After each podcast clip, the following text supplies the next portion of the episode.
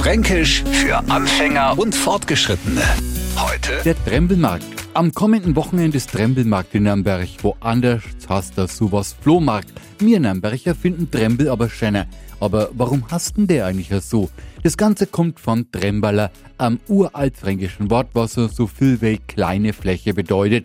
Mittlerweile ist das ein Riesending geworden. Tausende Leute bauen ihre kleinen Flächen, also Verkaufsflächen auf und alle zusammen bilden an von die größten Märkte in ganz Deutschland. Und an mir vom Radio F haben ein Trembeler, also ein Stückler Fläche am Trembelmarkt ergattert. Am Hauptmarkt finden sie den und alles, was dort verkauft wird, wird am Golden Zweck gespendet. Also, kommst vorbei. Fränkisch für Anfänger und Fortgeschrittene. Morgen früh eine neue Ausgabe.